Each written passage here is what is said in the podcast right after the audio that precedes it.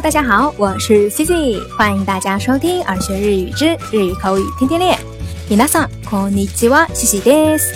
ようこそ耳から学ぶ日本語。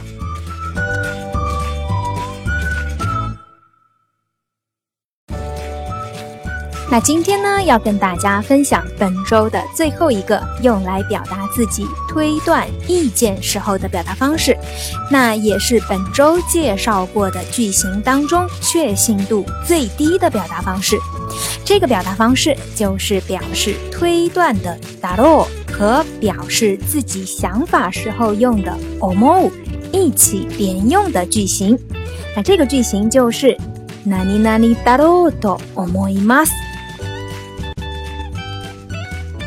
这个哪里哪里だろうと思います，用于呢说话者把自己推断性的判断传达给听话者的时候使用。那使用哪里哪里だろうと思います这个句型的表达，它的确信度呀，要比单单使用哪里哪里と思います要更低。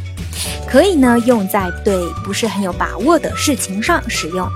它的意思呢，就类似于中文里我们常说的。我想 什么什么的吧。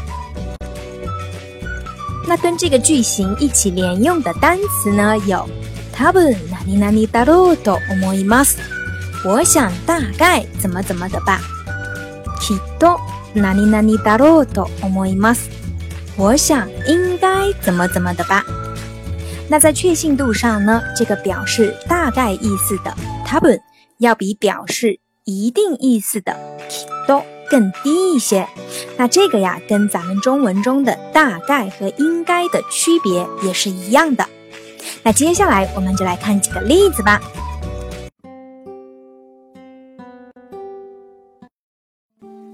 所谓的命运的相遇，真的会有吗？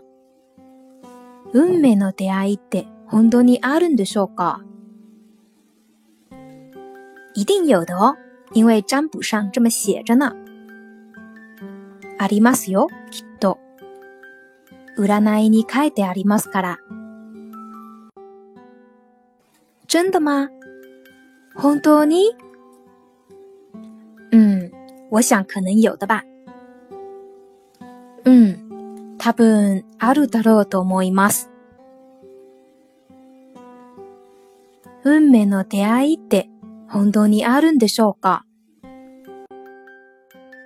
ありますよ、きっと。占いに書いてありますから。本当に？うん、多分あるだろうと思います。運命の出会いって本当にあるんでしょうか？ありますよ、きっと。占いに書いてありますから。本当に？嗯，多分あるだろうと思います。那再比如呢？好慢啊，山田，他会来吗？遅いですね、山田さん。来るんでしょうか？来るだろうと思いますよ。あの人、約束は大体守る人ですから。遅いですね、山田さん。来るんでしょうか？来るだろうと思いますよ。あの人、約束は大体守る人ですから。遅いですね、山田さん。来るんでしょうか？来るだろうと思いますよ。あの人、約束は大体守る人ですから。那再比如呢？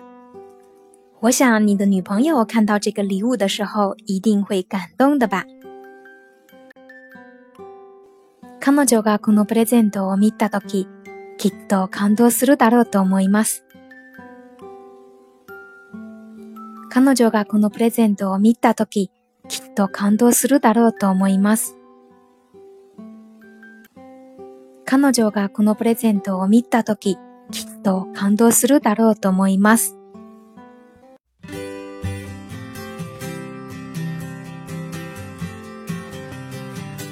好啦，那以上呢就是今天跟大家分享的本周的最后一个表达方式啦。那今天的互动话题就是。この服は今の流行じゃないだろうと思います。和この服は今の流行じゃないだろうかと思います。这两个句子的意思一样吗？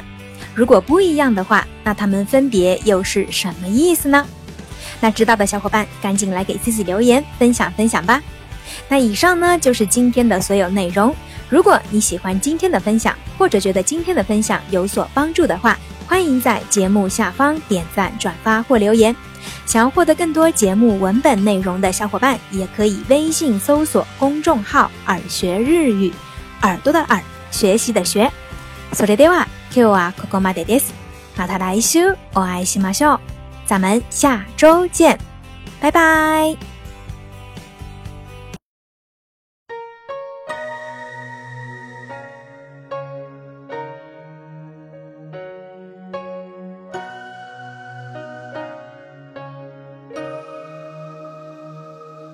君と夏の終わり将来の夢大きな希望を忘れない10年後の8月も立て合えるの信じて。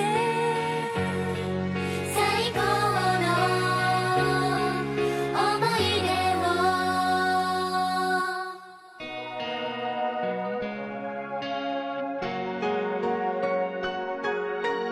未来はふたした瞬間